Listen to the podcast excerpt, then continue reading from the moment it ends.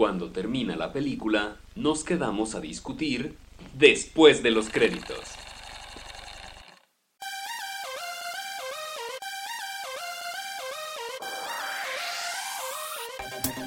Bienvenidos a otro episodio de Después de los Créditos. Yo soy Diego y estoy con Germán. ¿Qué pedo, Germán? ¿Qué hola amigos? ¿Qué tal? Eh, espero que estén teniendo una encantadora noche Ujú. o encantadora mañana o Mediodía. Mediodía, no, medianoche, ¿verdad? Tal vez, O, tal vez o media están- tarde. eh, Sí, tal vez no estaban pudiendo dormir y decidieron escuchar esto, entonces, pues, eh, pues gracias por estar escuchando esto en vez de dormir. Gracias por, por, por decidir que los acompañemos en esta noche de insomnio que están teniendo. Así es, vengan, vengan a escucharnos. que tenemos muchas cosas para compartir el día de hoy. Claro, porque también acuérdense que ayer fue Navidad, entonces... Y mañana es Pascua. Así es, ¿eh? Entonces aguas, porque ya es quincena, amigos. Oye, pero eso sí es quincena, ¿eh? Mañana es quincena. Estamos grabando Para ti, esto. a mí el- me pagan por mes. el entonces yo, 14. yo tengo quincena. No, me pagan de la semana, nada más pues te quería... Mañana es día 15, pues, ¿no? Entonces, Relatable para todos los godines. Claro que sí. Felicidades, amigos. Felicidades por su, por su trabajo de oficina. El mío también es de oficina. Bueno, es, es- es desde mi casa, pero es muy Ah, que lo haces en tu casa. Así es. En calzones. Claro. Hoy, pijama, amigos, pijama. Sí, pero... Pero pues bien, aquí estamos, aquí estamos, dispuestos a pelearnos una vez más. Eh, dispuestos a debatir, que ya dicen, ya, ya nos están diciendo que tardamos muchísimo tiempo en nuestros debates de tres horas, pero es lo que vale la pena. Claro, es lo divertido. Ahí pónganos en eh, Twitter o en el Facebook de. Después de los Créditos. Este, ¿qué show? ¿No? Y si se les ocurre algún topa que, que, que quieran que hagamos, bien, son bienvenidos. Así es, vamos, vamos viendo. Y Pero- pues esta semana de trailers, semanas, porque no estuvimos hace dos semanas, pero bueno, lo, lo que ha salido de trailers estos últimos momentos, tenemos otros tres el día de hoy. ¿Cómo quieres empezar? Claro, eh, vamos a empezar con el de, con el de Little Women. Se me hace. Ok. Pertinente. Sí, claro, mujercitas. eh, que, que promete, ¿eh? Trae, trae con qué. O sea, Tiene muy buen cast, en muy cuanto buena a, directora. a las mejores eh, propuestas representantes del cine en los últimos años, este, tenemos a la directora Greta Gerwig, que Greta Gerwig hizo eh, Lady, Lady. Y también Es- escribió Lady eh, Bird. escribió y dirigió Lady Bird y actuó en Frances Ha. Y en Eh, Mistress America y muchas películas indies. Claro, claro, pero bueno, yo creo que Lady Bird y Frances Ha son como, Sí. como los estandartes, ¿no? Como actriz Ujú. Frances Ha, como directora y escritora Lady Bird. Y, ahora, También escribe y dirige. claro, aquí se rifa con todo, ¿no? Escribe, dirige y actúa un poquín ahí también. Entonces, este, Como la quincuagésima adaptación de Little Woman. Pero está bien, es un, es un buen clásico. claro, eh, un clásico que no he leído, que no he visto ninguna de las adaptaciones. Pero lo importante es que esta es la primera vez que se adapta, eh, que es adaptado y dirigido por una mujer. Entonces creo que va a ayudar a que realmente las experiencias de las Little Women sean reales. Claro, tenemos a Emma Watson, tenemos a Timothy Chalamet, tenemos a Cyrus Ronan, tenemos a Meryl. Streep, a Cersei Sorrester, eh, Lady Bird también. Laura Lady Dern Bird, también. la actriz que actuó en Lady Bird. Eh, Bob Odenkirk, ahí eh, aparentemente sale, pero no dicen de qué. eh, También tiene Laura, Laura Dern como su mamá, según yo. Sí, claro. Pues miren, ahí tenemos buen cast. Es algo que, que estaba, te estaba eh, diciendo hace rato, me parece, se me hace muy raro o me causa mucho conflicto ver a Emma Watson como en un papel tan secundario. En el trailer ni siquiera habla. Solo habla Cersei. Pues sí, porque va a ser Meg March, que la verdad, como les dije, no leí la novela, entonces no tengo idea de quién sea. No es un personaje es- tan importante. O sea, eh, pero no es la protagonista, pues. Mira, tenemos a Amy March. acostumbrados. Claro, tenemos, tenemos a Amy March, tenemos a Meg March, a Joe March y a. Aunt March y a Marmee March. Voy a suponer, mira, también está Beth March. eh, voy a suponer que son de la misma familia. ¿Por el No. apellido? ¿Lo dices? Ah, mira, voy a, no sé, algo me dice. Algo Lo, ahí. lo siento, que- siento que son familiares de algún u otro modo. Como que me, algo me dice que ellas son las mujercitas, ¿sabes? No todas, porque una es la mamá y la abuela. No, claro, pero fueron mujercitas. Esas son mujerzotas. Fueron mujercitas alguna vez. También, dato curioso, es la segunda película en la que actúan Cersei y Timothée Chalamet. La otra fue Lady Bird, que es la, la otra película de, de Claro, sí, pues ya ves. enamorados ahí. La clásica, ¿no? Se agarran a sus actores favoritos y ahí los andan paseando en todas sus películas. Entonces, eh, tenemos buen cast. Tenemos una buena historia que contar. Y tenemos una, una, directora que ha demostrado que es buena para contar historias. Eh, entonces, ah, promete mucho. Promete mucho. Tengo muchas eh, ganas de verla. Yo creo que sí me voy a leer la novela a ver qué show. A ver si está bien adaptada. Y para que puedas decir esto mejor el libro que la película.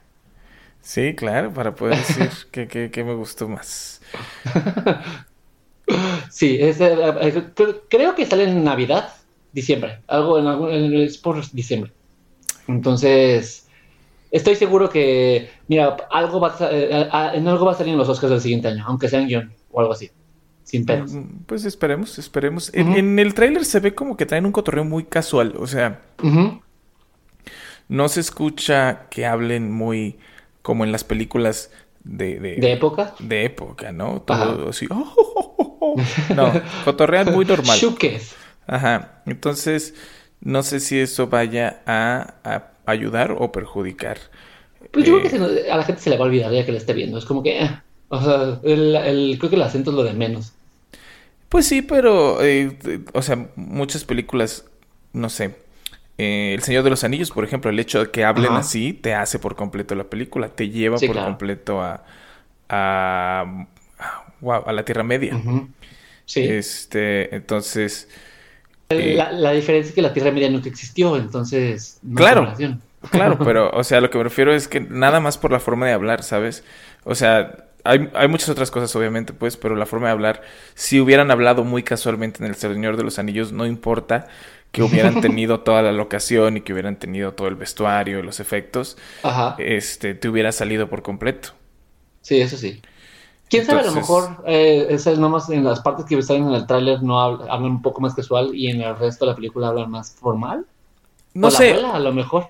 O sea, lo que digo es que em, em, podría también ayudar a la película porque, y, por la forma en la que se llevan las mujercitas en la película y, el cotorreo que tienen, pues a lo mejor si hubieran hecho un cotorreo más eh, clásico, digamos, este... No sería tan orgánico. Exacto. Entonces a lo mejor dijeron, no, ¿sabes qué? Pues mándenlo por un tubo y cotorreen como, o sea, vamos a escribir este pedo bien. No sé. No sé, yo no lo escribí, yo no estuve ahí cuando lo escribieron, no sé. No soy una de las mujercitas. Ajá, entonces, eh, pues habrá que, ya que salga la película, nos, nos este, daremos cuenta, ¿no? Sí, mientras tanto el trailer se ve muy interesante. Sí, entonces, pues, eh, habrá que esperar, como siempre decimos en esto de los trailers, habrá que esperar a que salga y ya comprobaremos. El Tengo mucha fe. Sí, claro. Greta Gerwig se ve que sabe lo que está haciendo. Con Lady Bird me dejó muy contento, entonces espero que haga lo mismo con esta película. Sí, esperemos, esperemos. Eh, el otro trailer que, que salió es el de, uh, uno que, que, creo que mucha gente está esperando, es Zombieland 2. ¿Es qué? Zombieland 2. Ah, Zombieland 2, Double claro. Tap. Claro, Zombieland Double Tap. Eh, pues que, creo que el trailer nos da todo justo lo que esperábamos. Más, ah, más de lo mismo, la historia. pero probablemente mejor. Me dio mucha risa que en el trailer te, ponen a todos como Academy Award winner, Academy Award nominee para una película de zombies, porque los cuatro han estado nominados o, o han ganado Oscar. Entonces, me pareció sumamente irónico y divertido. Claro, y está súper chafa, ¿no? O sea, está como... Eh, o sea, los estás poniendo a hacer estupideces. No tiene ninguna actuación de Academy Award. claro, o sea, no, no, no va a haber nada de ese. Eh, pero pues sí, no sé. ¿Hace cuánto salió el original? ¿Llevan como 10 años? No, no, no sé, no creo que 10, pero yo creo que sí cerca, ¿eh? Veamos, Zombieland es de... Eh, no, 10 años exactamente. Sí, 2009, ¿no? Así es. A lo mejor por eso decidieron sacarla este año. No, bueno, o sea, la, planeación eh, existe desde... O sea, avisaron que iba a salir la película desde hace muchísimo, nada más la retrasaban y la retrasaban. No sé si a lo mejor por problemas de calendario de alguno de los actores o... Y que Emma, Emma Stone se fue volviendo famosa y más famosa con el paso del tiempo. No, bueno, todos. Menos Woody Harrelson. Woody Harrelson siempre ha sido como famoso, no famoso. O sea, puede salir en una película súper seria y hacer Sí, un claro. papelazo y luego salir haciendo una estupidez. Pero de los cuatro, la que disparó su carrera después de esto fue Emma Stone. Los otros dos, o sea, el, el vato y, la, y, y Abigail Breslin, han salido en películas, pero no han sido tan famosos como Stone, Emma Stone y su pico que tuvo. ¿Me estás- ¿Es real? ¿Es real? ¿Me estás diciendo que J.C. Eisenberg no ha salido en Ah, películas famosas? Pues no, no, no, no estoy diciendo que no salen películas famosas, estoy diciendo que el pico de Emma Stone fue más alto y más, o sea, en velocidad tuvo más pico. Porque Emma Stone era la desconocida de, esas de, de esa película en ese entonces. Y los otros eran más conocidos, Abigail Breslin y Jesse Eisenberg ya eran conocidos. Emma Stone no tanto. A eso me refiero. Me sorprende mucho cómo Abigail no ha... La cara, la, sigue, así- sigue teniendo una cara Sí, sí, la misma cara. Y ahorita ya ha salido más en, ahora sale en televisión, ya no salen las películas. Sí, ya sale más en series, sí. Pero bueno, en Zombieland 2 este, se encuentran una morra Ujú. y cosas. Este, y, y siguen matando zombies. y, y curiosamente sí sucede 10 años después, Ujú. ¿no? Porque hubiera estado muy... Este... Cagado que fuera o al día siguiente. Sí, así como que, ay, todos 10 años más grandes. O sea, la- Igual en los, con los actores adultos podría ser, pero Abigail Breslin hubiera de 10 años de diferencia ha crecido de niña a mujer. No, no, y, eh, o sea, los otros, que bueno, o sea, sí, viéndolo bien, todos siguen teniendo exactamente la misma cara, Sí. todos, es No ridículo, es ridículo como a ninguno le ha salido ni una sola arruga, o sea, No, no, no, no, siguen- nada más se ven más maduros, pero todos siguen siendo igual la misma pinche cara. así es, pero se ve Y- ridículamente divertida, son dos. Eh, la primera, pues, generó como un culto, ¿no? O sea, Sí. Pero tardó tiempo, porque cuando salió fue como de no, no, fue, no estuvo tan fuerte y poco y, y poquito después cuando salió para video fue como cuando se disparó más, ¿no? ujú. sí, Sí. como que, como que se fue ahí de boca en boca el cotorreo. Ujú. A mí me gusta mucho. Pero sí, venga, esperemos. ansias esta. Eh, ¿cuándo, ¿Cuándo se supone que sale? Va- seguramente para cerca de Halloween, ¿no? Septiembre o octubre. Sí, seguramente. Debe ser. No me acuerdo. Zombieland Double Tap. eh, sale en noviembre 8, mira. ¿Eh? Más para el Día de los Muertos. Yay. Para, para Navidad. Eh, noviembre 8 se supone que sale. Muy bien.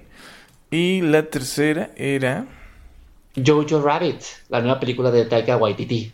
Jojo Rabbit. Eh, Ujú. ¿Qué cosa? Es más rara. Sí, es como una... Para los que no saben, para empezar, Taika Waititi. Taika Waititi es un director eh, cagadísimo, chistosísimo. Sí, sí, sí. Que, Lo podrán conocer de Thor Ragnarok, quizás. que fue el que dirigió Thor Ragnarok, que fue el que dirigió también eh, What We Do in the Shadows. Ajá, Una película que- sobre vampiros de comedia que ya, o sea, fue tan buena que ahora ya es una serie producida por Kevin Smith. Y que la serie también dirigió muchos capítulos de Ta- Taika Waititi y salió. Así es. Entonces, ahora Taika Waititi dijo, vamos a rifarnos. Y agarró una novela de Christine Lonens eh, que se trata de que un morro que está en el ejército de Hitler eh, se da cuenta de que su mamá está escondiendo a una niña judía en su casa. Aunque no lo crean, esta descripción que les acabo de decir es de una película de comedia. Ajá. Surreal. Entonces, exacto. Entonces es el morrillo como tratando de decidir qué hacer, yo creo, ¿no? Como de... Ajá. de- porque el tráiler no, no dice gran cosa, pues el tráiler nada más te muestra varias, chistes. ajá, varias escenitas ahí de los morrillos como entrenando, este... Y son, estoy, son como Boy Scouts, son como Ajá. los Boy Scouts de Hitler. estoy casi seguro, pero no sé, no, no, no, no, no, no lo estoy viendo aquí en la, com- la computadora para verlo, pero creo que Taika Waititi es de Hitler, ¿no? Sí, Taika Waititi es Hitler. Ujú. Sí, sale también... Porque también salen sus películas. Claro, claro, porque es... pues, o sea, él, él es el, el mono este de piedra en Thor. Ujú. Eh, y en What We Do Ragnarok. in the Shadows es un vampiro. Sí, también es uno de los vampiros en What We Do in the Shadows. Eh, Ujú. Acá también sale Sam Rockwell, también sale eh, Scarlett Johansson, Rebel Wilson. Básicamente todos estos actores que, que eh, este, indies. No, básicamente, básicamente haz de cuenta que es si tú ves el trailer de Jojo Rabbit parece como si una película de Wes Anderson la hubieran hecho comedia ridícula. Con humor negro. Ajá, en vez de la comedia eh, sutil y elegante de Wes Anderson, no, no, no, la hacemos de que un niño aviente un cuchillo y le rebote en la pared y se le encaje en la pierna. Este, que que Hitler diga, hable con una voz bien aguda y diga puras tarugadas, ¿sabes? Entonces... El chiste es burlarse de los nazis, que aparte es una muy buena época para hacerlo porque de repente están saliendo los nazis en Estados Unidos otra vez. Claro, entonces sí. Eh, muy, muy interesante para mi gusto, muy interesante, pero muy extraño. Muy extraño a la vez. mi Pati. Diría la Pati Chapoy. Ah, pero sí, sí me antoja muchísimo porque me da mucha risa a mí el buen Taika Waititi. No, y, tiene un muy buen sentido del humor en todas sus películas. Realmente fue el que le dio vida de nuevo a la saga de Thor. Así es, sí, si no fuera por él probablemente no hubiéramos tenido tanta participación de Thor en las últimas películas de Avengers. Pero, pues sí, esos son los tres trailers que tenemos esta, esta semana, amigos. Eh, ahí chequenlos, búsquenlos, díganos qué película es la que más se les antoja. Y pues vámonos, vámonos ahora ya a pelear. Es con el tema de la semana. Es momento. Hicimos nada más 15 minutos. Mira, así ya nos estamos a media hora de la vez pasada. en esto, eh, esperemos. Vamos a ver. Eh... Pues e, e, esta vez necesitábamos un, un, nuevo pretexto para hacer otro top. Y se nos ocurrió. Bueno, a Germán se le ocurrió una idea creativa, interesante, diferente. Sobre un top. ¿Cuál, es, el, cuál es la idea, Germán? Claro, eh, hicimos un top o vamos a hacer el top más bien, tenemos las películas, pero vamos a ponerles el orden, de películas en las que el protagonista se muere. ¿O la protagonista? O la protagonista. Él, la, los, les. Se muere. Ellos. Ellos, ellos, ellos, lo que sea. Eh, se mueren. Se muere, se muere diagonal, se mueren, se mueran. se, mueren con, X. Eh, entonces, este, obviamente, señores, estamos a punto de entrar en un eh, terreno de super spoilers. super muchos spoilers, porque obviamente en el momento en el que digamos el nombre de cualquiera de estas películas, ustedes sabrán que el protagonista de esa película eh, se muere. En algún momento se muere. Claro. O estuvo muerto todo el tiempo. Así es. entonces, este. Pues sí, ¿no? Eh, siéntense, eh, decidan si quieren este, continuar con esto. Continuar con esto. Tienen, les vamos a dar unos cuantos segundos, como pueden darse cuenta, este, que estoy pues haciendo tiempo nada más. Alargando esto. Eh, es un buen momento, me parece que es un momento para aclarar una, una regla que, que, propusimos que es la muerte tiene que ser permanente. O sea, no cuentan las películas en las que hay time loop en el que se mueren y regresan, se mueren y regresan. Ah, claro, ¿no? Como Groundhog Day o como, o como Age of Tomorrow. O el de Happy Death Day. Eh, Happy Death Day, claro, que están o, revivir, O el efecto mariposa. Claro, ahí en ese caso el protagonista se está muriendo, pero está sobreviviendo. Tampoco eh, cuentan películas en las que el protagonista pareciera que está muerto al final de la, de la primera parte y en la segunda parte llega y resulta que sigue vivo, ¿no? Como, como sucede eh, en películas como... Rápido y Furioso con Michelle Rodríguez. Como Rápido y Furioso con Michelle Rodríguez, como Crank con Jason Statham. Este. Mira, dos, dos, sagas donde Jason Statham sale. Así es, sale Jason Statham en las dos. Creo que Michelle Rodríguez también sale de Crank, no, no es cierto. Eh, pero así es. Tiene que, ser la muerte permanente. No hay, no hay fake outs en esta top. Claro, nada de que, oye, pero es que ahí se muere Tom Cruise en la de Hecho Tomorrow. Sí, pero se, se está revivir, repitiendo. eso no cuenta. Exacto. Entonces, eh, pues venga, eh, les voy a decir la lista que tenemos.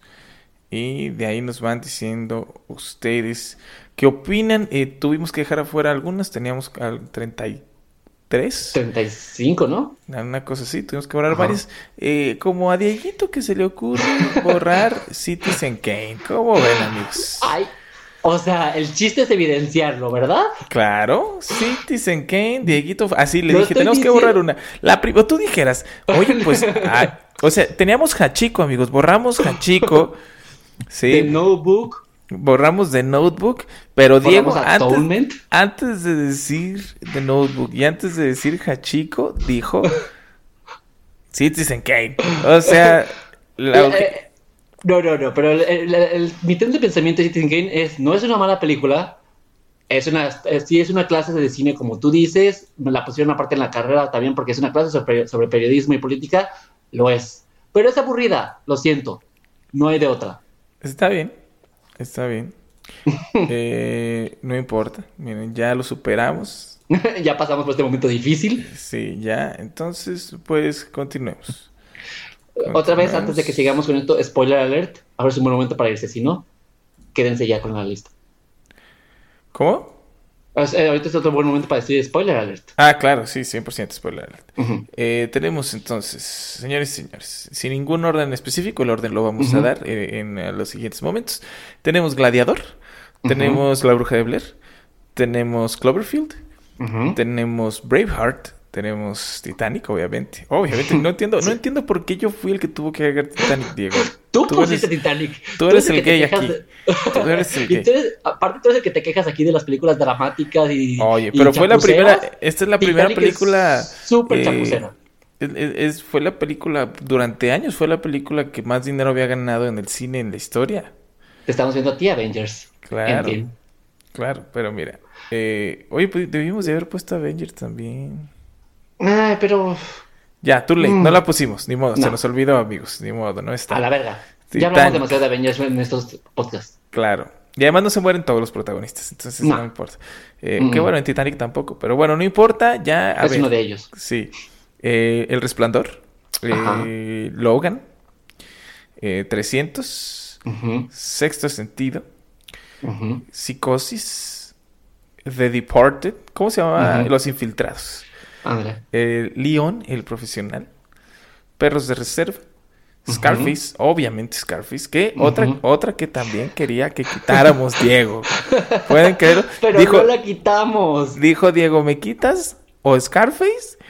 ¿O Perros de Reserva o de Departed? Quería quitar Diego, madre de Dios. Demasiado testosterona en esta lista, lo siento. Y quería dejar Hachiko, amigos. O sea, no, o sea. Era mira. demasiado testosterona en una sola lista. Teníamos que quitar mucha testosterona Pero de esto. fuera de la testosterona, es un- son muy buenas películas con muy buenos Sí, diálogos, son. muy buenas actuaciones, o sea, muy buenos Pero giros en la trama, todo. Necesitamos equilibrar, no puede haber tanta testosterona en una sola lista. Aquí ya tenemos tanta con Gladiador, Braveheart, Logan, The Departed, Perros de la Selva y Scarface. Todas son testosterona por todas partes. Ay, Dios de mi vida. Eh, los otros, tenemos los otros también. eh. Tenemos eh, Bailando en la Oscuridad, Dancer in the. Dark, con Bjork, que... ay. Mulan eh, Donnie Darko, El laberinto del fauno, y los chicos, no, los niños del hombre, ¿Cómo? Y- ¿Sí se llamaba así? Ah, sí, y eh, Belleza Americana. ¿Sabes cuál nos faltó poner aquí? ¿Cuál? Eh, 12 monos. Me acordé ahorita que pusimos Donnie Darko. Ajá. Es más o menos el mismo cotorreo. Pero bueno, no importa. Pero pues ya está Donnie Darko. Sí, ya. Es su avatar. Este, Cuenta. Y bueno, pues esas son, las, esas son las 21 que tenemos. Yo creo que eh, Dancer in the Dark. ya sabía que ibas a ir por esa. Me caga Bjork. Me caga mucho Bjork. eh, Pero, y, y miren, aquí no voy a ser. Aquí no voy a ser objetivo. Aquí tienes no que ser objetivo. Tienes No que ser objetivo. No puedes. No quiero. No puedes solo porque te caga Björk ponerla al último lugar. Además, si la película es buena. No es buena. Es Pero tampoco es, es tan mala para estar al último. Es de Lars von Trier. Me caga también Lars von Trier. O sea, Pero es como... di, di por qué te cae gordo, por pretencioso. Pero eso no le quita que sea un buen director. No, un buen director es. Sus películas no son buenas. Están bien hechas sus películas, más no son buenas películas. Claro que sí, Melancolia es un peliculón. Y además, y además si ponemos el top de las películas de, de Lars von Trier, yo creo que Dancer in the Dark es de sus peores. No, estaría a la mitad. Ni, ni de las peores- mejores ni de las peores. Yo la pondría a la, a la mitad. Mira, tiene las de Nymphomaniac, tiene la de Side by Side, Royal Affair, Melancolía, Antichrist, la Antichrist, casa que Jack construyó. Antichrist y la casa de Jack también están muy culerones. Ujú, Melancolia. Antichrist, es- me- no, Nymphomaniac y Melancolia son de las mejores que tiene. I'm sorry. No, claro, pero estamos hablando de Dancer in the Dark. Dancer in the Dark. Pero no estás hablando desde top. Bueno, está bien. Pero Dancing in the Dark no es para estar en el último lugar. No estoy, y, y menos porque ugh, me, cae- me odio a Björk y odio a Lars von Trier. Lo siento, eso no se puede. Me- tú me pides que sea objetivo en los otros- en el- en el- y sobre todo en el de películas románticas. Yo te pido que seas objetivo aquí. Ok, ok. Eh, maldita sea. y si Eh, somos objetivos, es Titanic la que debería al final. no, Titanic es una buena película. ¿De qué estás hablando? Es entretenida y muy bonita, pero no es una buena película. Híjole. Bueno, creo que sí tienes razón. O sea, está bonita, tiene todo un sea, pedo muy no- cotorreo muy bonito, pero no es mejor buena película. o sea, si la pones a un lado de de The Shining o de Gladiador o, de Psycho. O sea, tienes todo para hacer una película bonita, pero no es una buena película. Nos gusta porque la, con- la conocemos desde el 97 y la veíamos en el canal 5 cada Navidad. Pero no es una buena película. ¿Tú crees que no? No, se me hace bonita y está bien hecha. Eso se lo puedo reconocer, pero no es una buena película. Entonces, voy a, aparte, voy a sacar la carta de es, no es tan buena película y la muerte de Jack es muy chafa. Los dos caben en la puerta. Pero era un- en un tiempo en el que eso no importaba. no me importa, son dos cosas menos a su favor. A mí se me Y- hace que, funciona muy bien Titanic. O sea, a mí Sí no se me hace que sea pero- una mala película. No, tampoco estoy diciendo que es una mala película, estoy diciendo que no es buena, pero tampoco es mala, es me. Funciona para lo que hace, hacernos llorar y mostrarnos una historia de amor, pero ya. Híjole, es que está. Este. Está complicado esto. Mm. ¿Ese o la bruja de Blair? ¿Cómo va a ser la bruja de Blair? A ver. ¿Cómo va a ser la bruja de Blair? Uno, uno de los. eh, como de las películas que re- revolucionó el género, que y, eh, le dijo al mundo que podía ser un super éxito con bajo presupuesto, que tiene uno de los finales más escalofriantes en la historia de las películas de terror, que tiene Ajá. giros inesperados. ¿Cómo va a ser la peor película del 21 películas eh, donde se mueven el- el- los personajes principales? No, no, no. Eh, Está no. bien, tienes razón. Me quedo con Titanic, entonces. Ay, Dios. Híjole. Bueno, Titanic. Venga, Titanic. Titanic. Ponemos Titanic. Este. Quizás después me podría ir por... mm, 300. Híjole. Ah. ¿Sabes? Es que creo que sí, un poco. Sí. Porque, pues sí, en, en sí 300 no es 100% una buena película. Es una película muy bien hecha, con muchísima testosterona, eh, Ujú. eh, muy bien trabajada. Pero- Pero no es una gran película que haya revolucionado nada. Exacto, o sea, si no fuera por... No, claro que revolucionó, pues revolucionó la forma de... Este... De, de mostrar cosas en las películas. Pues Sí, eso, o sea, la tiene cámara, muy bonita fotografía y muy buena la cámara la- lenta rápida, eso, eso es... Pero ta- también abusa de la cámara lenta. Es muy too much. Ya Sí, habíamos claro. sobre esto. me parece. Sí, sí, pero, o sea, creó un género, o sea, durante los siguientes años hubo muchísimos intentos de 300. Pues es lo que hizo la firma de Zack Snyder y todas sus películas con cámara lenta. Sí, claro, pero, pero, o sea, si no fuera por 300 nunca hubieran vuelto a salir los, los eh, remakes de, ah, ¿cómo se llama esta película donde era un cuate que se peleaba con seres mitológicos griegos? Luego, ay no. ¿El de la adaptado del libro? Sí, que, que había, que ya hay películas, que hay una película viejita súper famosa también, eh, Furia de Titanes.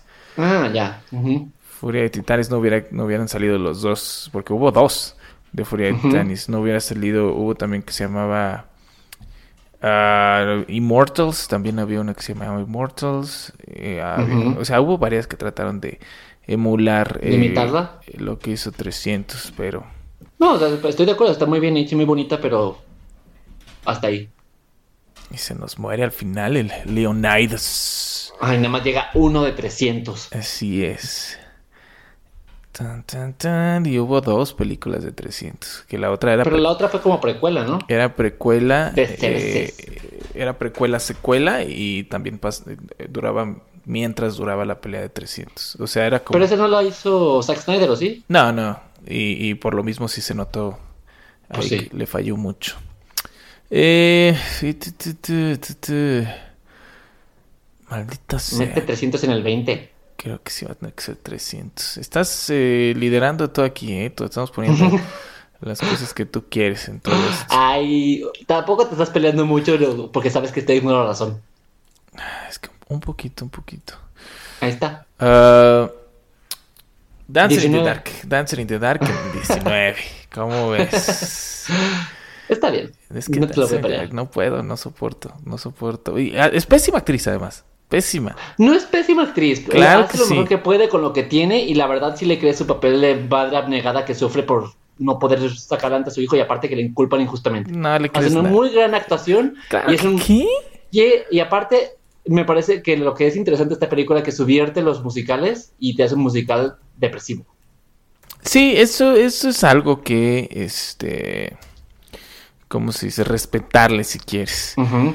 Pero bueno, ¿qué clase de musical ibas a hacer con Bjork, sabes? Ay, está muy y aparte las canciones de Björk son muy porque aparte las escribió todas las canciones de Björk son muy bonitas. Pero está bien en el 19. Ya la bajé de dos lugares, con eso me doy. Bueno, sí, es que además está de huevísima, pero bueno, está bien. Eh, ya está en el 19, Dancer in the Dark. Eh, Al 18, podríamos ir por... Cloverfield. Yo iría... Sí, creo que Cloverfield. Creo que Cloverfield eh, hace algo muy chido. Hace, renovó el, el género de cámara en mano. Este, Y presenta una historia interesante con personas desconocidas. Sí, no, lo- es que le da este giro nuevo, ¿no? En vez de hacer la clásica película de terror de que es eh, unas personas investigando en un área, ¿no? Como de que, ay, vamos a este lugar a investigar y vamos con nuestra cámara. No, es, es simplemente alguien que estaba grabando en una fiesta y de repente empezó contando el desmadre. chistoretes. Ajá, empieza el desmadre y, y entonces pues vamos a grabar todo el desmadre. Y mientras de repente se meten los pedazos del video original eh, de como, como el cuate grabando ahí que estaba con su con su exnovia. Que es a la que van a salvar en la película. Ajá, es con todo el drama, es lo que genera todo el drama. Entonces está muy bien logrado ese cotorreo de que te están enseñando lo de la cámara en mano al mismo tiempo que te están enseñando el drama también eh, presente en la misma cámara que traen. Entonces, Y está padre que, no muestre el monstruo hasta el final y por pedazos. O sea, Así nunca es, se ve por ¿no? completo. sí, creo que, creo que mostrar al monstruo siempre es un error en este tipo de películas. eh, que es algo, por ejemplo, que hace muy bien la bruja de Blair. Que bueno, la Sí. bruja de Blair la hizo porque trataron de hacer la bruja de mil y un formas y no les, no les salía como querían. Y entonces dijeron, pues ni Mejor la modo. evitaron. Mejor no las... Que eso es algo, eso es como lo más interesante de, de la bruja de Blair, ¿no? Que, que, funciona igual que, que como con Star Wars. Por ejemplo, eh, la mejor película de Star Wars obviamente es El Imperio Contraataca. Eh, y, y una de las mejores cosas del Imperio Contraataca es que meten a Han Solo eh, y lo convierten en esta estatua. Ajá. Y este. Y, y as- dice esta frase de, de que Leia le dice I love you y Han Solo le contesta I, I know. know. Justo antes de, de que lo metan a esa porquería. Eh, pero la razón real por la que pasó todo esto fue que primero este Han Solo, bueno, eh, Harrison Ford Harrison improvisó.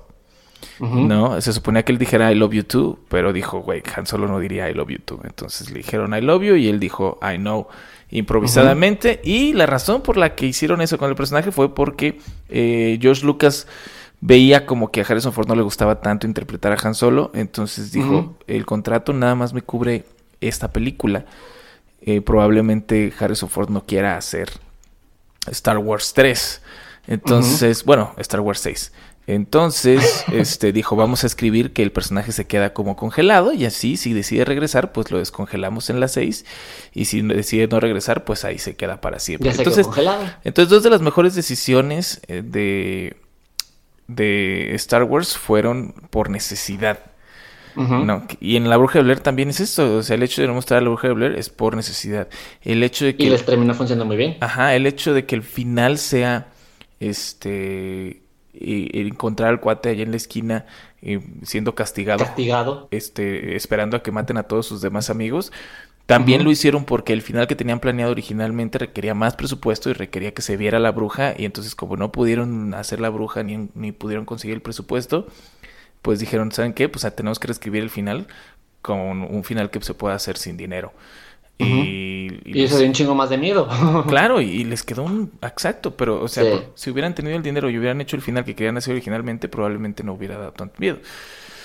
Eh, no, porque estamos viendo a la bruja y sería como, ah, eso es todo. Exacto. Ah, pues, bueno. bruja, estaba culera, ¿no? Y entonces si te quedas con ese pavor de que nunca abriste, nunca viste quién era la bruja, pero todo el tiempo estabas dudando si realmente era una bruja la que lo estaba haciendo, si era la, si era la bruja la que o si existía en realidad. Ajá, y cuando te das cuenta que sí existe. Ajá, en el momento en el que ves al cuate en la esquina, te revienta la cabeza porque sabes exactamente que todo el tiempo, toda la historia fue real. Porque está, está, pasando justo lo que la gente dijo que iba a pasar.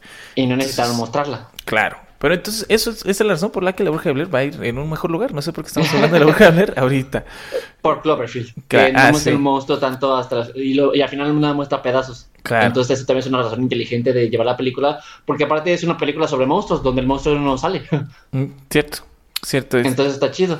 Y, y, algo que también hizo chido, que lo ha tergiversado un poco J. Abrams, hizo el universo de Cloverfield, con donde salió la segunda parte de Cloverfield Road Claro. Y la otra que del espacio que tampoco está buena, pero intenta algo diferente, aunque sea. Sí, sí, pero tiene sentido. Eh, y, en este caso ayuda mucho, ¿no? Porque mezcla estos dos géneros, mezcla el, género de los kaijus y mezcla el género de terror con cámara en mano.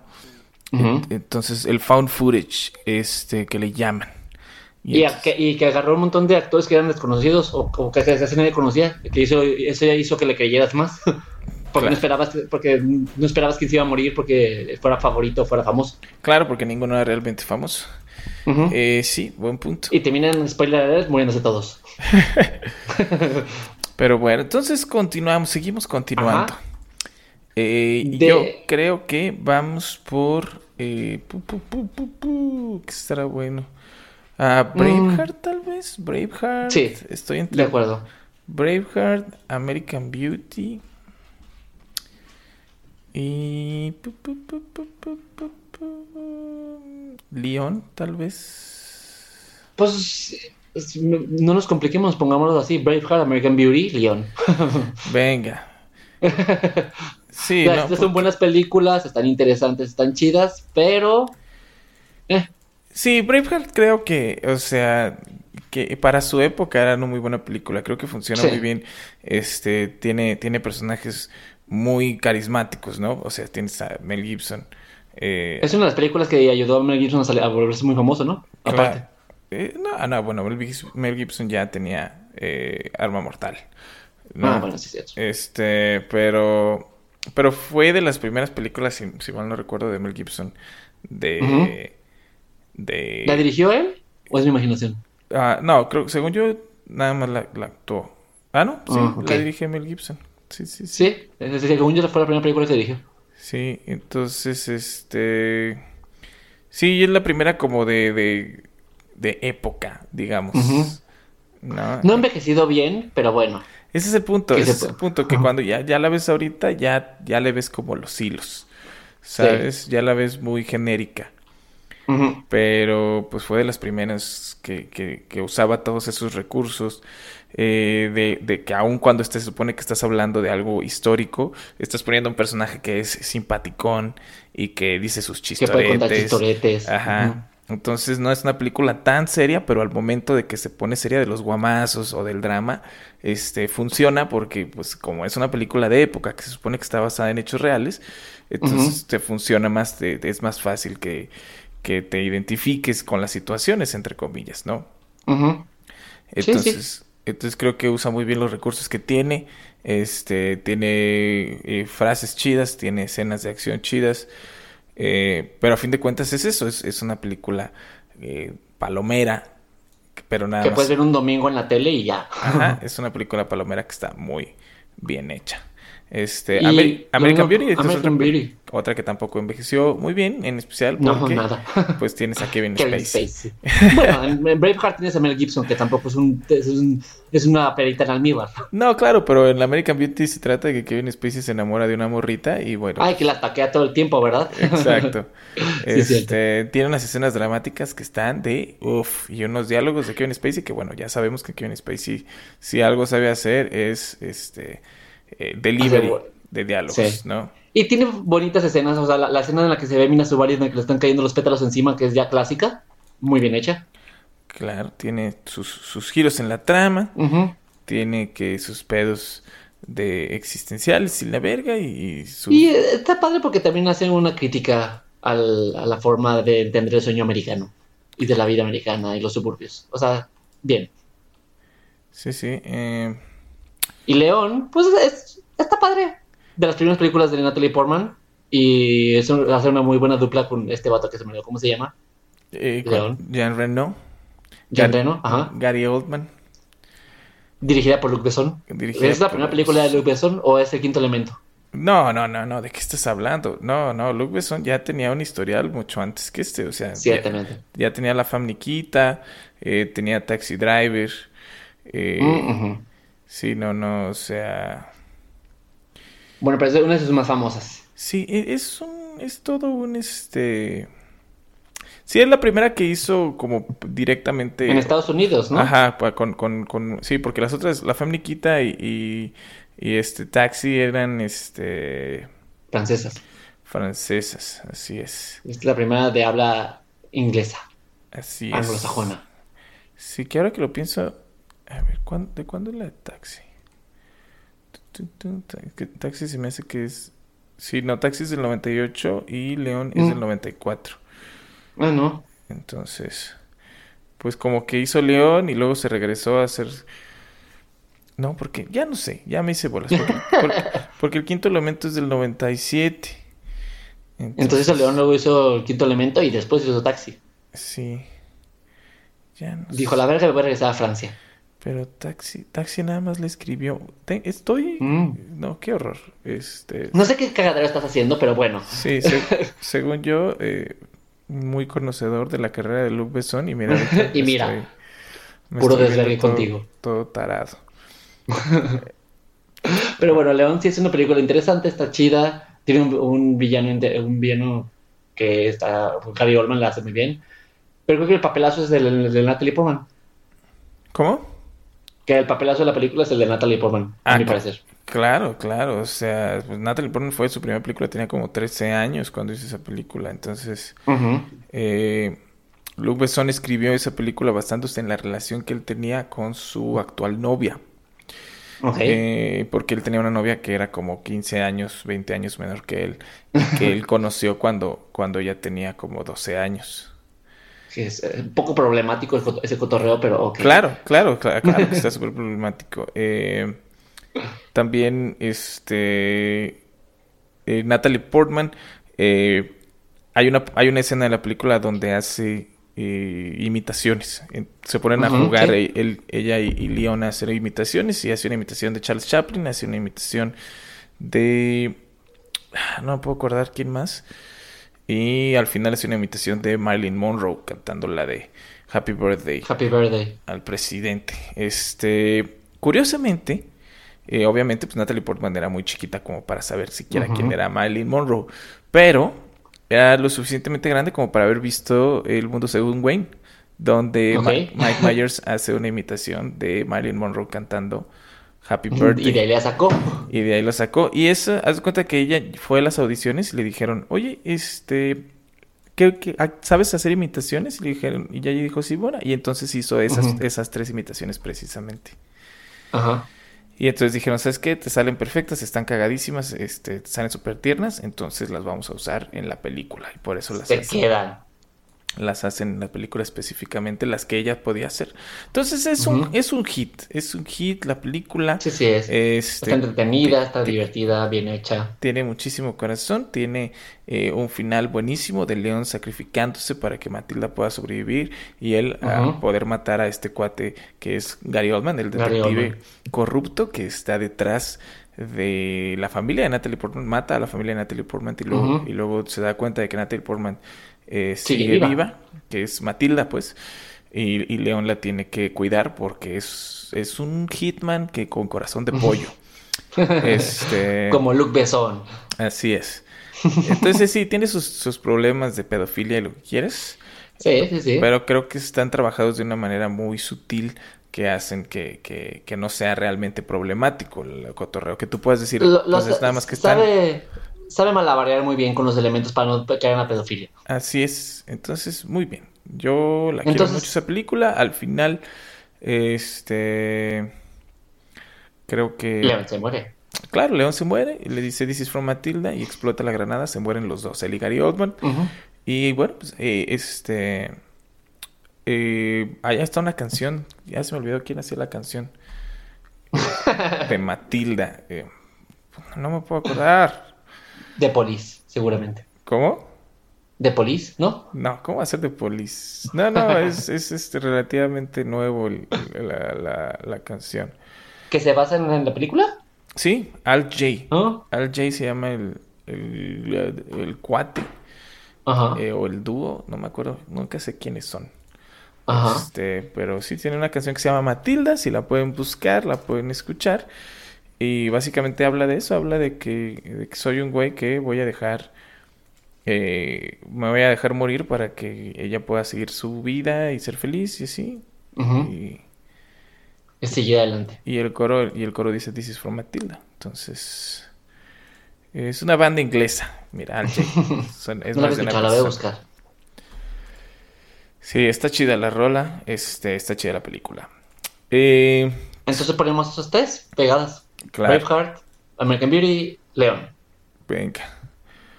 Me parece, me parece. Ah, Y después yo, yo propondría Mulan Rouge, que es muy bonita y muy padre, pero sí. Sí, creo que, creo que Moulin Rouge sí es un peliculón, pero cae en lo mismo que, por ejemplo, Braveheart. ¿No? Sí. Que es, es, es basado en hechos reales, es una historia, entre comillas, Pero real. muy, pero muy, muy adaptado libremente, muy, Ajá. muy adaptado libremente. Muy casual, ahí los vatos cotorreando como si estuviéramos todos en, en este... co- como si Mulan Rush hubiera sido en el 2000, ¿no? Ajá. Este, y con música moderna aparte. sí, ¿no? Ya tienes a Pink ahí cantando con... No, no, pero las, todas las canciones del musical son canciones que ya existían, que adaptaron para el musical de Elton John, de Queen, Ah, sí, de cierto, Madonna. cierto. Sí, sí, canciones No, o sea, no- actuales. no son originales. Ajá. No son originales y las adaptaron para la película nada más. Claro, pero, pero funciona muy bien, eh, por lo mismo. ¿Así? De La que, del tango de Roxanne, que creo que sí es de Police, es muy buena. Sí, o sea, el- eh, funciona muy bien por lo mismo que este Braveheart funciona muy bien, ¿no? Sus actores principales Ajá. son súper carismáticos, eh, tiene Ewan muchísimo, McGregor, Nicole Kidman. muchísimo estilo la película, ¿no? Porque, este... Es muy colorida. es- o sí, o sea, es como... Como lo que pasó con el, con, con Rom- con el Romeo y Julieta de Leonardo DiCaprio y, este... Ah, ¿quién era la Julieta? En- No me acuerdo cómo se llama la morra. este, que era que, que era todo como muy antiguo, pero al mismo tiempo se sentía muy nuevo, ¿no? Que Romeo y Julieta Pues- sí se suponía que eran tiempos actuales, pues. Claire, Ajá. Claire Danes era, era la de, era Julieta. Ah, sí es cierto. Y aparte es el mismo director, el de Mulan Rouge y el de Romeo y Julieta. Claro. Por eso haya la similitud. Sí, sí, sí, por eso se, se siente este similar. es tan flamboyante y tiene todas las bases de lo que es un musical que parece que es una que lo estás viendo como si fuera en el teatro. Tiene escenarios, los colores, los vestuarios, todos son como si fueran, como si la película esté haciendo pues eh, una puesta en escena. O sea, te, te, lleva a ver como un musical en el teatro, está más que una película. Y eso lo hace que sea más padre. Así es. Sí, eh, es, es buena acción. Es y buena está acción. bonita y lloras al final. Es muy divertida, está, está muy bien hecha, muy entretenida. Sí. Y es una bonita historia de amor también. Claro. Sí, pero pues está ahí, ¿no? Creo que creo uh -huh. que le falta muchísimo todavía para hacer sí. eh, una obra maestra o, o lo, o lo uh -huh. que sea cercano a eso. Este sí. y pues sí, Mulan Rush, muy bien. Eh, ¿En cuál lugar vamos? Vamos en el 14, oye. O sea, ahorita vamos a votar por el 14 o por el 13. Vamos a votar por el 13. Ok. ¿Cuál, cuál quieres tú?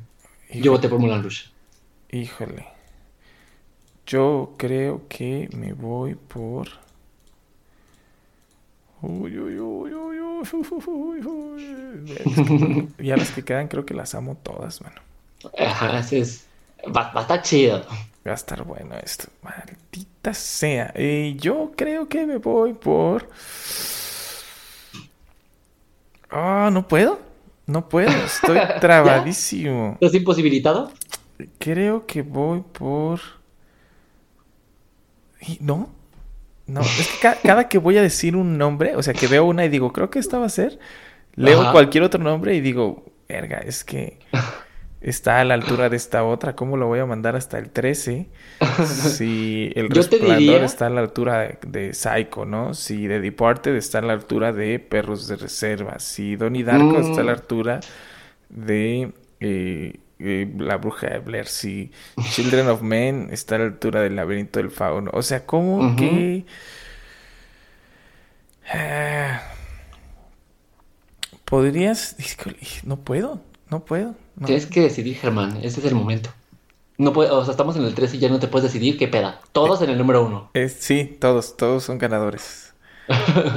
¿Ves? Hay demasiada testosterona en esta, en esta lista. No, no, no. Eh, yo iría tal vez por el laberinto del fauno.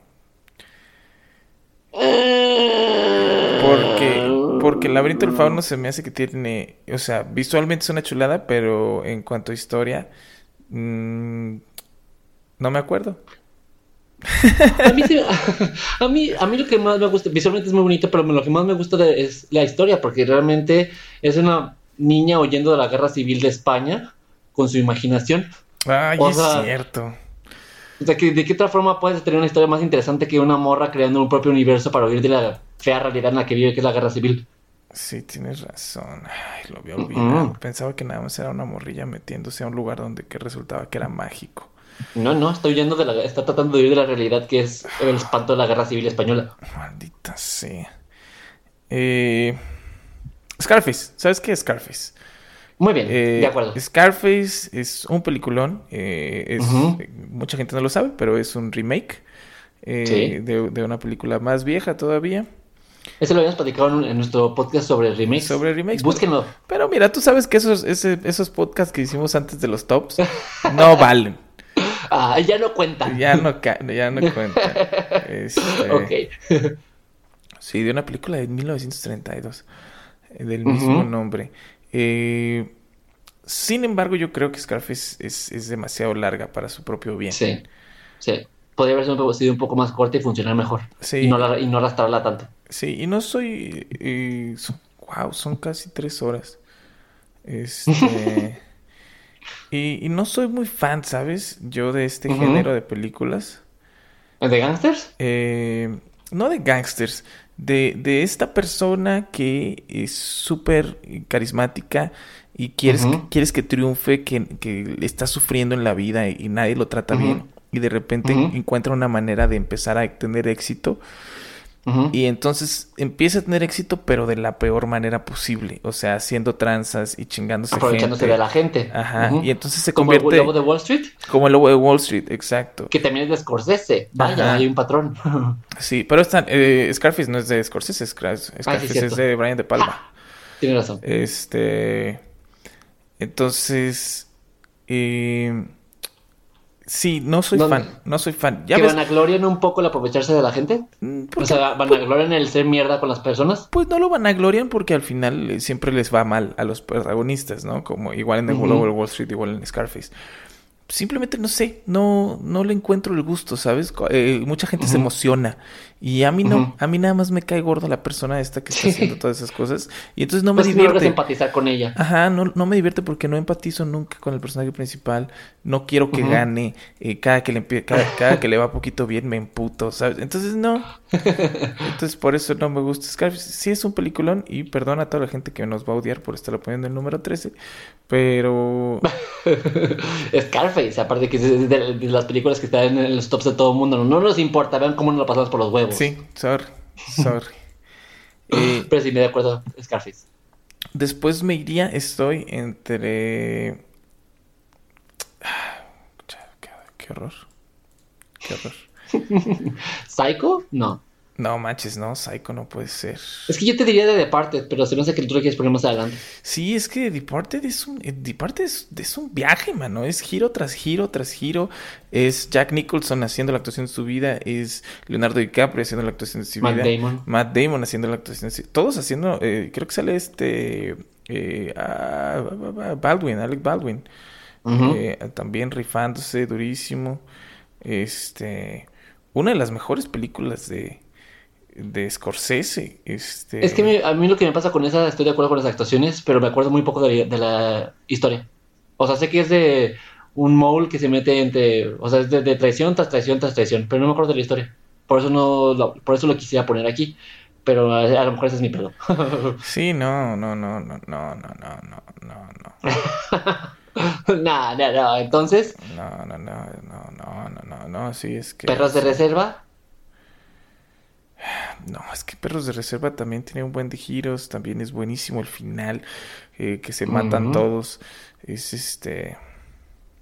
entonces Logan. No, ¿cómo vamos a poner Logan, sabes? O sea, Logan es la, la epítome de las películas de X-Men. O sea, la pusimos, en, Ajá. la pusimos en primer lugar del top de La películas de pusieron, X-Men. yo no quería que estuviera. ¿Dónde más iba a estar? No, pero fíjate, ganó en, en- en el video que hicimos de la película del año, ganó. En el Sí, video- sí, pero porque hicieron complot. En el, en el, en el podcast que hicimos de top de películas de X-Men, También. también ganó. Ah, pero ahí sí se lo merecía, por ser lo mejor de X-Men, eso sí. Claro, entonces no podemos, no la vas a poner en el 12. Bueno, entonces El Resplandor. ¿Cómo vas a poner El Resplandor, una de las películas más grandes de terror de la historia, con una de las actuaciones más intensas de Jack Nicholson? Mira, Jack Nicholson tiene dos super actuaciones en este top. Sí, sí, sí. Este. Entonces, ¿y la de Dor? No, ¿cómo vas a poner? Ya, decídete por uno. Oh, ah, yo creo que va a Donnie Darko. Yo creo que va a ser sexto sentido. De plano, esa sí no lo vi venir. Pensé Odio. que sexto sentido va a estar más adelante. Sí, yo creo que sexto sentido. Creo que. Híjole, es que no, tú quién sabe. Es que, pero sexto sentido es, es el twist. Creo que es el twist de todas estas películas la que tiene el mayor twist en la historia de estas películas. No lo puedes poner tan, tan atrás. Sí, tienes razón. Mm, mm. Donnie Darko. Sí, Donnie Darko. Venga, Donnie Darko. Eh, más que porque sea o no sea este, una buena película, es me, me inclino porque pues fue un chiripazo. No, no, y aparte, porque es una película que necesitas tener investigación para entenderla. O sea, si no sabes sobre la teoría de cuerdas y sobre el viaje del tiempo y todas esas chingaderas, no vas a entender la película. Sí, Entonces, como tal, no funciona. claro. eh, pero te, te revienta el cerebro durísimo. Ah, claro que sí, sí, sí. Eh, Jake Gyllenhaal Pero- se rifa bien duro. Sale ahí Seth Rogen, sale Patrick A mí, Swayze. a mí me reventó la cabeza hasta que entendí sobre la teoría de las cuerdas. O sea, me, me- terminé de ver la película, me metí a internet y, me- y hay una página que, en- que es estrictamente hecha para que entiendas de qué se trata la película y dije, ah, pero hasta que leí. No, antes era como que, ok, sí entendí que se murió, pero que fue todo el cagadero sobre el canal del agua y esto y esto, hasta que lo leí y dije, oh, interesante. Ya. Pues te digo, no es una no, no te la información suficiente. Sí, creo que, creo que el director Scott es el que, el que ya te ayuda un poquito más a Sí. entender esas cosas. O sea, Eh, por sí te tiene que agarrar un poquito más de la mano, ¿no? Te, te suelta demasiado. Ajá, y te deja un poquito más abierto el, el final para que no sea tan específico qué está pasando y le puedas tú ahí meter un poquito de más coco. Pero Eh, sí, una gran actuación de, de, Jake, de Jake Gyllenhaal. Y aparte, tu favorita Drew Barrymore sale de maestra ahí. Drew Barrymore, oye. eh, sí, es este... Sí, es una joya, pero... pero Es una buena película. O sea, pero eh, el director, Richard Kelly, ¿cómo se fue a la superverga después? También habíamos platicado de otros, de, eso en otros de nuestros podcasts que ya nadie le importa, pero sí, sobre las otras películas que hizo ese director. Sí, no, hizo unas ahí horribles. Hizo... ¿Qué hizo? Tu, tu, Hizo Southland Tales. Nadie la conoce. Lo cual es una popo horrible. Súper horrible. Este, tenía, tenía una idea muy interesante de un futuro eh, socialista, si mal no recuerdo.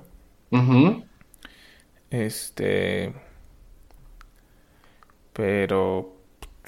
No le chafísima, salió. Chafísima, chafísima. Con Ahora, el- lo, lo- lo- entonces Donnie en el 12 está bien. Sí, Donnie Dark en el 12. Venga. Lo que quiero, ahora lo que quiero, quiero hacer una, un hincapié es que vamos a tener que dividirlo en dos otra vez este capítulo, porque ya va a ser una hora y vamos en el 11. Verga. Eh, y eso que no nos hemos peleado tanto, ¿eh? Nada más. No, creo, no, creo- hemos hablado demasiado de las películas. Y creo que nos hemos trabado demasiado también en escoger cuál sigue. Y por eso hablamos tanto Sí. de las películas, porque tenemos que pensar exactamente en todas las razones que nos están haciendo que la pongamos en esos lugares específicamente. Entonces eso, eso también está chido. Sí, sí. Eh, Terminamos en este en el 11. bueno, está- terminemos en el 11. Wow. Eh, creo que va a ser...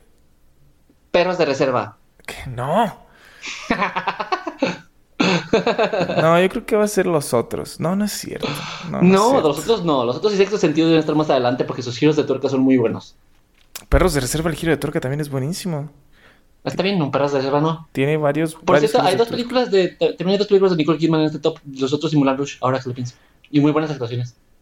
Ah, claro, Moulin Rouge también es Nicole Kidman. Ah, entonces. mm, ¿Psycho? no, ya estoy aventando nombres. ¿Cómo Children of Men. Children of Men. Híjole. Híjole, es que qué obra maestra es Children of Men, man. Es, un- es la mejor película de Cuarón, no lo voy a negar. Es una gran, gran, gran película. Sí, o sea, Children of Men. Pero tampoco es un peliculón comparando con las demás. Creo que con ninguna otra película. eh, Bueno, no es cierto, sí. eh, con, con, la, con la de gravedad, de hecho. Mm, Bueno, ¿Qué? este. Sientes como que. Más que estar viendo una película, estás en un juego mecánico. ¿Lleno de ¿Sabes? emociones?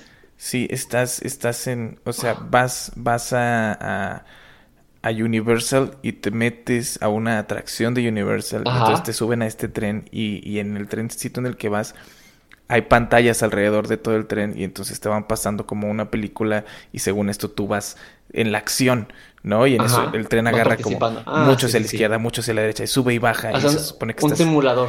Exacto, más o menos, ¿no? Creo que así se siente este Children of Men. Sí, porque te Eh, involucras de- totalmente. Claro, y la diferencia entre Gravity y Children of Men, porque también en, en Gravity te sientes de esa manera, pero la diferencia es que Children of Men te ata algo realmente importante, ¿no? Un futuro eh, apocalíptico en el que, en Que el que bien podría ser real. O sea, Ajá, no está lejos sí. de que suceda. nos hemos metido tantos químicos y ha habido tanta radiación y la madre que ya nadie puede tener hijos y eh, entonces encuentran a un ¿Quién niño dice que eso no puede pasar? y lo tienen que lo tienen que hacer que sobreviva y entonces este viaje no tú estás siguiendo eh, todo el tiempo a, a este ¿Cómo eh, se llama este vato? ah, ¿cómo? Clive Owen Clive Owen, ajá. a Clive ¿Y qué Owen. pedo que ya casi no ha hecho nada ese hombre después de esas películas? oye sí desapareció eh Ya no ha hecho casi nada. como que hizo dos tres cosas muy popos y entonces Creo que la última que la vi fue, fue una del espacio que salía de Indihan como malo. no sé La de. Que salía de Indihan y la morra que hace de la bruja de Suicide Squad. Ellos son los buenos y él es el malo. Es el capitán de una nave espacial. Es la, la última de Luke Besson en el espacio, de hecho. Ah, Valerian Valerian Valerian. Ahí sale de malo, Clive Owen. cierto sí en Valerian y sa- salió hace poquito en una de Netflix que tampoco estaba chida Ah, no la vi. que se llama se llama Nudote de Globote no mames. Sí, se llama Anon. ¡Ah! Ay, hijo. Qué bueno que te dedicas al stand-up, ¿eh? Venga. Estás bien chistita. Uf, a huevo, amigos. Venga, aquí andamos. Aquí Germán, andamos. que se renta para, para graduaciones, 15 Claro. años. Ahí estamos, ahí chéquenle. Qué horror. La calidad de chistes que nos viene manejando el Eh, stand-upero aquí. Así es. Eh, pero bueno, sí, sí, co- como que, como que Clive Owen empezó a tomar muy malas decisiones. Sí. Y- y- Pero en Children of Men, gran, gran papel. sí, este. Y, y la sensibilidad con la que Cuarón la, la dirige es bellísima. O sea, estoy de acuerdo contigo. Sientes que de verdad estás viviendo lo que está pasando a los protagonistas. Sí, entonces por eso no quiero poner Children of Men en el 11. Entonces, ¿qué pondrías si no es Children of Men, Germán? Ya de aquí no quieres decidir nada. No, creo que sí voy a tener que poner perros de res. No, es que. ah, Maldita. No, laberinto del de fauno. res- Laberinto. No, Laberinto del Fauno es, tiene la misma calidad emocional y la textura de Children of Men. No me puedes decir y Sí, argumentar que sí. Children of Men tiene una calidad y un amor y una sensibilidad cuando me estás y me, me avientas a Laberinto del Fauno. Sí, pero seamos. Y me pones a pelear al, al gordo con Cuarón. Sí, pero seamos sinceros. eh, laberinto del fauno no ha eh, superado la barrera del tiempo como lo ha hecho este ¿De qué estás hablando? El laberinto del fauno es de una de las películas que más gente conoce de, Guillermo del Toro. Ah, es como su película emblemática. Sí, tienes razón. Ah, no, su película emblemática es La forma del agua, acuérdate. Eh, sí, pero antes de La forma del agua era... Porque parece que ganó el Oscar. Si no sería El laberinto del fauno. Sí, porque El laberinto del fauno también tuvo varias nominaciones.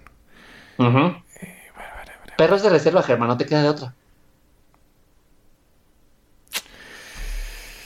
Eh, perros de reserva, señores y señores, está en el número 11. Eh, ya, ya nada más porque pues ya este ya es una hora con cinco minutos. Eh, Otra vez nos alargamos, pero porque estamos muy metidos en este debate. Claro, maldita sea. A nada, mi perritos de reserva entrar en el top 10. Que bueno, miren, vamos a usar de excusa que están estas ideas eh, y, acusaciones de que Perros de Reserva es una copia de una película eh, coreana. Este, que este, ¿cómo se llama? Vamos a investigar. ¿Que salió muchísimo antes? No muchísimo antes, pero sí antes. Eh, ¿Estás diciendo que, ¿Estás diciendo que aplicaron la de Panda con una Chemical Romance? Básicamente, sí, City on Fire es una película de Hong Kong de 1987 que también más o menos trata de lo mismo y tiene unas escenas muy parecidas. ¿no? Y Perros de Reserva es de 1992. Y este... Cinco años de diferencia. Ajá, entonces sí era muy fan Tarantino de esa otra movie. Y, y pues ¿Se le, ¿Se le, dejó ver cómo se la copiada a, esa película? Sí, pero. Pero este. Pues sí, con esa excusa la dejamos en el 11. Muy bien. ¿Qué te parece? Ya si fue copia o no fue copia o lo que sea, pues ya, ya lo veremos después. Pero, pero con esa excusa yo ya digo, bueno, por eso está en el 11, fíjate, porque tiene esas acusaciones de plagio. Se, se le permite. Sí, claro. Entonces, ¿cuál es el top que tenemos del 21 al 11 ahorita? Eh, 21 al 11, número 21 Titanic, número 20 300. ¿Cómo lo pusimos tan arriba 300? Pero bueno, eh, 19 Dancer in the Dark, 18 Cloverfield, 17 Braveheart, 16 American Beauty, 15 Leon, 14 Mulan Rouge, 13 eh, Scarface, 12 Donnie Darko, 11 eh, Perros de Reserva, Reservoir Dogs. Muy bien. Y eso nos queda para el siguiente episodio del top 10 de estas películas en el que va a ser Germán dudando de qué decidir toda la hora completa. Espérenlo. Sí, venga, va a estar muy divertido. Va a estar muy movido todo eso. ¿Cuáles son tus redes sociales, Germán? Eh, mis redes sociales, arroba Germán Gallar, en todos lados, menos en Instagram estoy como Germán-Gallar, pero en YouTube y Twitter y Facebook me encuentran como Germán Gallar, como Gallardos en las últimas dos letras. Perfecto. Y yo soy en Twitter, arroba chiconciedad, y mi blog es mixología.mx, que no he podido subir nada porque tengo mucho trabajo, pero prometo pronto subir algo. Venga. y pues entonces, el siguiente episodio continuaremos con este top. Si tienen alguna duda, sugerencia, comentario, queja, pregunta, lo que quieran, échenos, búsquenos en nuestras redes sociales y coméntenos. Siempre contestamos. Sí, porque miren, nos queda Children of Men, Laberinto del Fauno, Los Otros, eh, Los Infiltrados, Psycho. Sexto sentido, Logan, El Resplandor, La Bruja de Blair y Gladiador. Madre de Dios, todos para mí son primer lugar, ¿eh? Menos el laberinto del fauno. Corto un huevo si queda Logan en el primero otra vez. Tres veces y queda Logan. Espero que... no hagas que suceda. ¿Quién sabe? Eh? ¿Quién sabe? Podría pasar. Te conozco, Germán. Podría pasar. Díganos qué piensan, cuál sería su top con esas películas que quedan o lo que les venga en gana los escuchamos o los leemos. Venga, nos vemos, Baigón. Muchísimas gracias, bye. Después de los créditos.